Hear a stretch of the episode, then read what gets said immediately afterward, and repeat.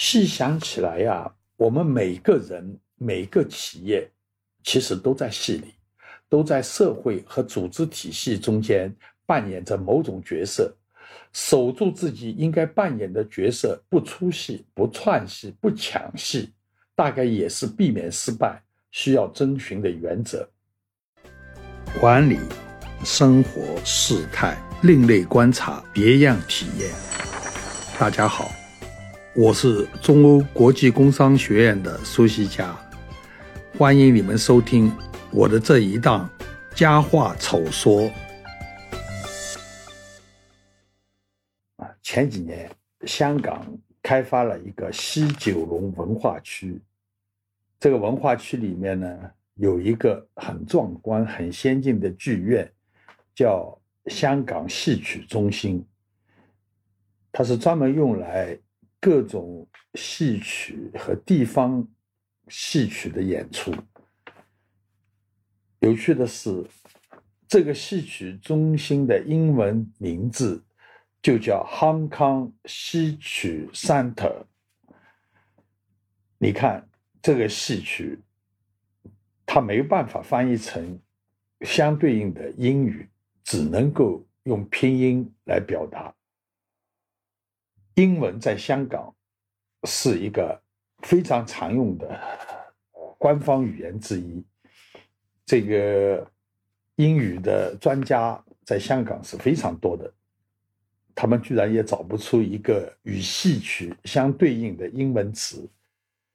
由此可见呢，戏曲是非常具有中国特色的表演形式。中国的戏曲呢，包括戏剧和曲艺，林林总总，包罗万象，显然不是一个英文词 “drama” 可以涵盖的。虽然中国戏曲可以追溯到汉代甚至更早，但元代杂剧毫无疑问是中国戏曲真正成熟的一个高峰。关汉卿的《窦娥冤》，白朴的《梧桐雨》，马致远的《汉宫秋》，王实甫的《西厢记》，都是诞生在元代。明清两朝更是前人的辉煌，又出现了汤显祖的《牡丹亭》，孔尚任的《桃花扇》，洪升的《长生殿》等等杰作，到今天还时常被人拿出来再来演出。与今天的戏剧不同，早年的戏剧剧本本身往往就是优秀的文学作品。读起来真是赏心悦目，文采斐然。在国外，莎士比亚，当然还有莫里埃、萧伯纳等人，他们的剧本呢也是文学经典，真是光耀千古。好的剧本不仅要有文采，也要在情节结构和人物安排上考虑舞台呈现的需要，所以。优秀的剧作者要兼有文学修养和舞台演出经验。正如民国初年的剧作家温尔洪的夫子之道，他怎么说呢？他说自己也是读书种子，也是江湖伶伦，也曾粉墨敷面，也曾朱墨为文。你看看，既有舞台经验，也有文学基础。他写的《锁麟囊》剧本，既便于演员行腔，又文辞优美。你听听：收余恨，免娇嗔，且自新，改性情，修炼似水，苦海回声，早悟兰因。又说风声断。雨声喧，雷声乱，月声阑珊，人声呐喊，都道是大雨倾天。你听听，读起来真的是朗朗上口。相比之下，今天大部分剧本的文学性似乎已经大大不如从前的那些剧作了。即便是戏剧名家如曹禺、老舍。魏明伦等等的剧作，也很少被人当作文学作品来诵读，与这些作品在舞台上引起的轰动和赞誉是完全不相匹配的。我以为，产生这一反差的可能原因是现代舞台的表现手法。随着声光电技术的进步和多功能舞台的发展而大为丰富，剧本的文学性在打动观众上不再起压倒性的作用。从一些前辈文人对民国时代童年生活的回忆，比如陈巨来的《安慈人物所忆》，又比如汪曾祺的《说戏》。从这些著作中间，你可以看出，看戏是城乡居民日常生活中的重要内容。尤其在中国农村，一场大戏往往就是一个顺势节日。在民间，戏剧大体承担了普及历史知识和灌输道德教化的功能。以前的时候，没有受过基础教育的底层民众，他们对中国历史的认知和对忠奸善恶的判断，很大程度上都来自于戏剧舞台。白脸的曹操，红脸的关公，一奸一忠，这个案子在底层老百姓那里是很难翻过来的。我早年呢，曾经在香港生活了十多年。每一次有内地京昆或评弹剧团来香港演出，我差不多每次都去看。在香港看这类演出，最大的好处是让你觉得自己年轻，因为观众中很少有年轻人，来看戏的多是白发苍苍的耄耋老人，蹒跚而行。混迹于遗老遗少中，你真不知道今日何日，恍若隔世。看这些戏的观众，以京津和江浙人士居多，其中不乏名人。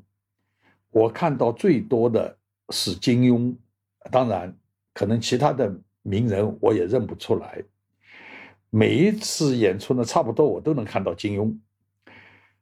其实你想一想啊，看演出其实也是这些老人相聚、相互问候、互报平安的一种方式。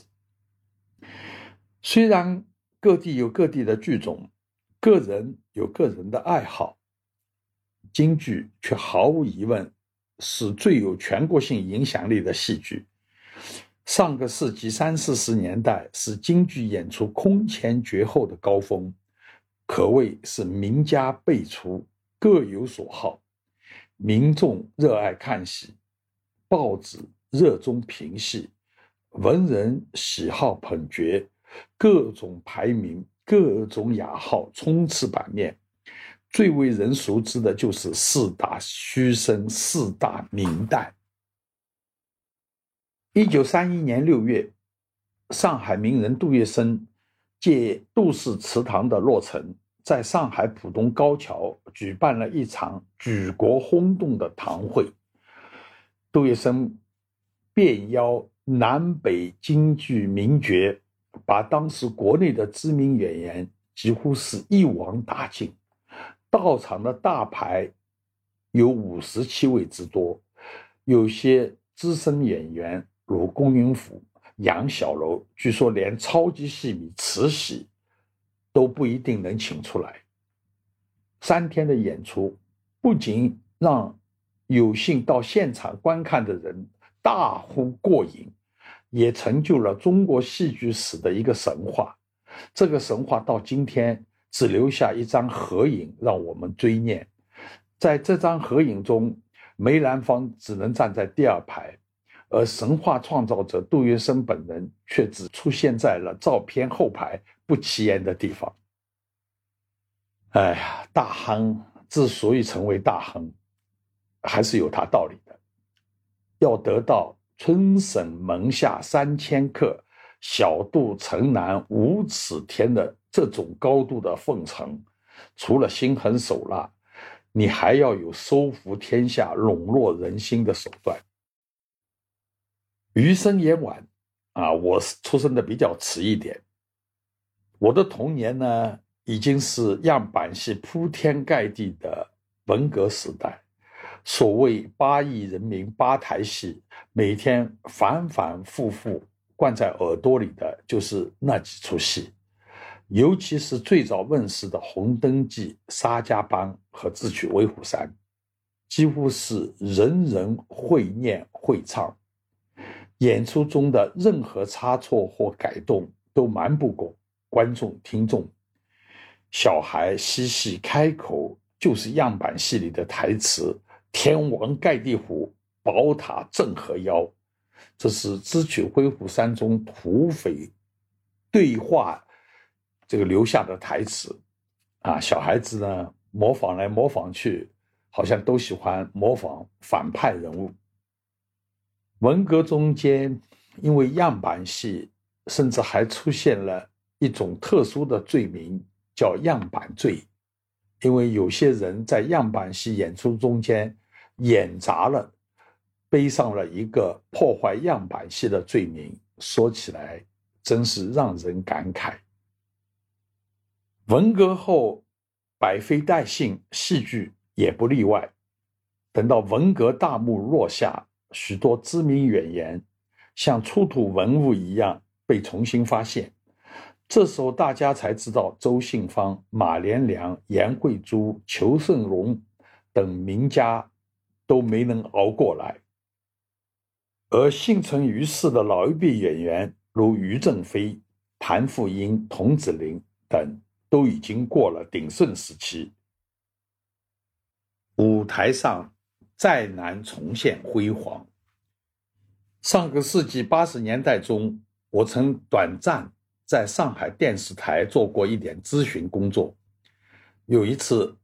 在电视台的大演播厅看到于正飞先生正在场边候场，一副老态龙钟的样子，直让人替他担心，如何还能上场演戏？谁知不一会儿，灯光亮，乐声起，于先生就像换了一个人似的，精神抖擞，又演又唱，头牌小生的风范。隐隐约约又回来了，让边上的人惊喜不已。不过，就过了十几分钟，气喘吁吁的于先生演不下去了，有助手参下台休息。老人的脸上满是对舞台的眷恋和盛年不在的无奈。老一辈名家虽然淡去，他们的后代中有志继承父业的还真不少。这些所谓的世家演员，虽然未必有父辈的天赋和努力，但多少满足了观众追念前人的那种心愿。九十年代，北京京剧院组团访演台湾，引起极大的轰动。梅葆玖上场，丝丝然，边走边舞，一举手。一头足无不带有乃父的神韵，观众都看呆了，觉得活脱脱又一个梅老板回来了。但梅葆玖一开口唱起来，观众立刻从天上回到人间，直言差距不可以道理计。倒是从北京战友文工团征借来的叶少兰得到观众的交口称赞。据说与鼎盛时期的叶盛兰相比，也有过之而无不及。上世纪九十年代中期，我在香港城市大学任教十多年，学校里呢有一个中国文化中心，振兴弘扬京昆剧是中心的主要任务之一。主持中心的郑培凯教授，他呢是台湾过来的教授。是哈佛出身的，所以人脉呢非常广。他请来白先勇先生和青春版《牡丹亭》的全套班子驻扎在学校，又办讲座，又举行座谈，又来演出，一场接一场。中心还邀请了中国大陆和台湾的金昆名家来访问、来交流。先后来访的演员我还能记得起来的大概有华文怡、郁美缇、蔡正仁、季振华、马长礼、裴艳玲、汪世宇、张继清、魏海敏等等。能在台下向这些名家高人随意请教，至今回想起来，仍然觉得运气好到不可思议。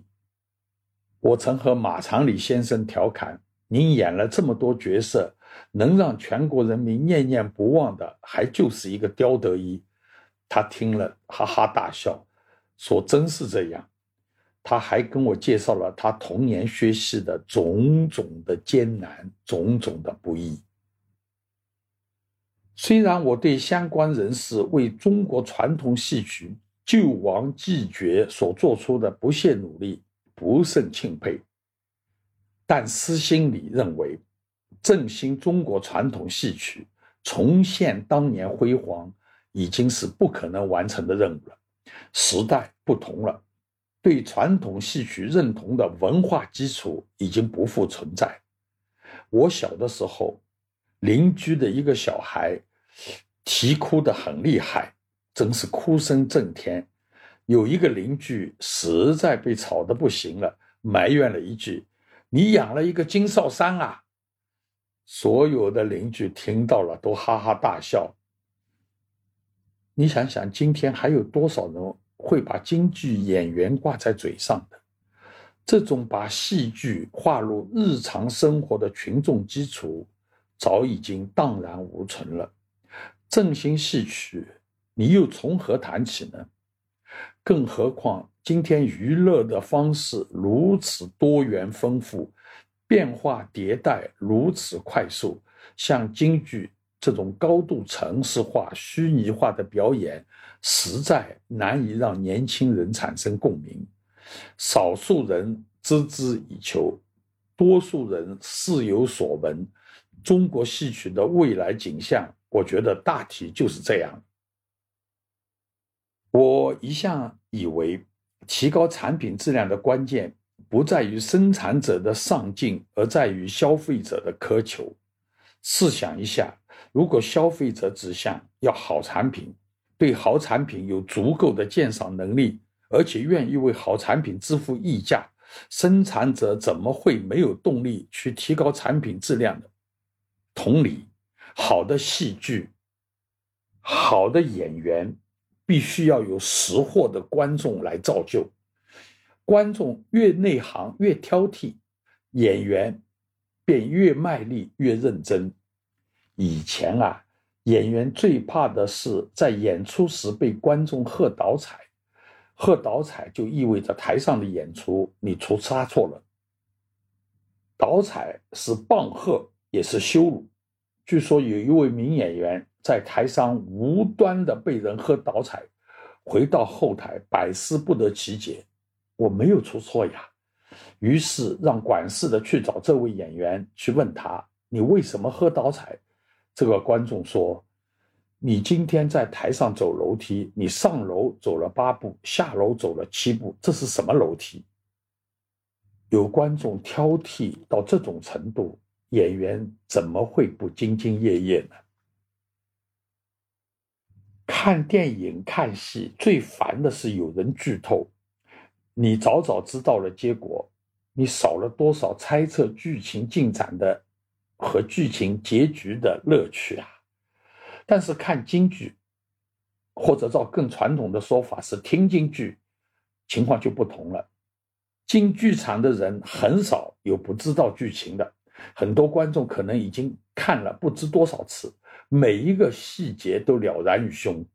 连戏迷都算不上的我，锁麟囊一句，在剧场就看了两三次。剧情既然不再是重点。关注的自然是演员的表演，某一个演员在哪里展示了什么绝活，哪一个唱腔今天有什么变化，哪一个动作刚才有没有表演到位，久久不愿散去的观众围绕这些话题可以争论很久很久。所以演员不仅活在舞台上，也活在观众心目中。有观众而戏迷。有戏迷而票友，有票友而下海成专业演员，这或许是戏剧爱好者的终极境界之路。然而，当戏迷容易，自己粉墨登场当票友就不那么容易了。有诗、有伴、有心、有闲之外，多少还要有点天赋，有点勇气。从这个意义上说，愿意在晚会上走上舞台，面对一群外行，唱一段绝大多数人根本听不懂的京剧的，实在值得我们膜拜和尊敬。当然，票友也不是没有回报的，同道的一声叫好，观众的一片掌声，都是一贴抚慰人心的补药。我的老邻居也是我尊敬的长辈林老师，是京剧老生行当的票友，他年过九十，健康欠佳，只有京胡和古典响起来，才能让他神采重现。真是不可思议的。票友如果还想进剧场演出，除了天赋之外，还要有一定的财力。如果票友不仅要进剧场演出，还要有专业演员为他配戏，对财力和人员的要求就更高了。毕竟，爱惜羽毛的专业演员轻易不会同意把自己的声誉压在舞台表现。难有保障的业余演员身上，让声誉卓著、名满天下的知名专业演员来配戏，是所有票友的终极梦想。能做到的，似乎只有袁世凯的公子袁克文和文化界名流张伯驹。票友下海成专业演员，除少数特别有天赋的。比如像于正飞、陈年秋，结局往往都不是很愉快，因为观众对票友和专业演员的衡量标准是完全不一样的。对于前者就是票友，大家都会宽容；对于后者，也就是你以专业演员身份出台的人，我们要求就非常严格，好像不严格。就不足以显示自己的眼界和品味了。细想起来呀，我们每个人、每个企业，其实都在戏里，都在社会和组织体系中间扮演着某种角色。守住自己应该扮演的角色，不出戏、不串戏、不抢戏，大概也是避免失败需要遵循的原则。一个有趣的反例是上海的多人股份公司，二零一五年在互联网个人消费金融，也就是 P to P 热门的时候，多人居然把公司的名字直接改为 P to P 金融信息服务有限公司，主业从建筑、卫生、陶瓷改成互联网金融，是不是很像一个铜锤花脸？看到杨门女将锁麟囊火得太厉害了，毅然宣布改唱旦角，抢戏抢到这个份上，失败是必然的。经历了两年亏损以后，在舆论和监管的压力下，公司名字不得不再次很失望的改成岩石股份。令人不解的是，第一次改名。带来了股价六个涨停板，第二次改名又带来了两个涨停板，也就是说，改唱旦角虽然没有成功，慕名来投怀送抱的美女还是不绝于途，难怪这么多人喜欢抢戏。入戏太深不能自拔，是戏剧演员的另一个大忌。试想一下，一个扮演皇上、扮演宰相的演员，忘了自己只不过是一个演员，在大幕落下以后，还以戏中的身份自居行事，或者走上舞台还跳不出上一出戏中的角色，处处碰壁，人人嘲笑，恐怕是必然的结果。同样道理，坐上企业管理的高位。千万不要忘了，我们只是一个过客。所谓铁打的营盘流水的兵，坐上众人仰慕的高位是责任，离开万众瞩目的中心是必然。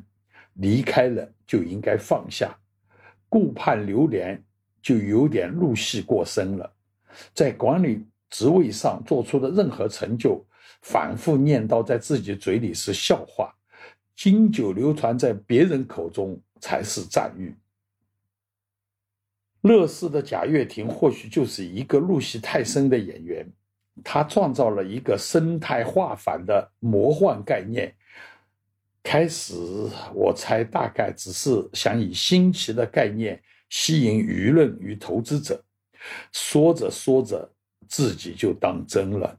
为了自圆其说，泡泡越吹越大，自己似乎也被自己骗了，自己被自己说服了。最后是骗人又骗己，坑人又坑己，活生生把乐视做死。把一大群供应商拖进无底深渊，自己也有国难归，落了一身骂名，翻身无日。哎，人生如戏，戏如人生，诚哉斯言。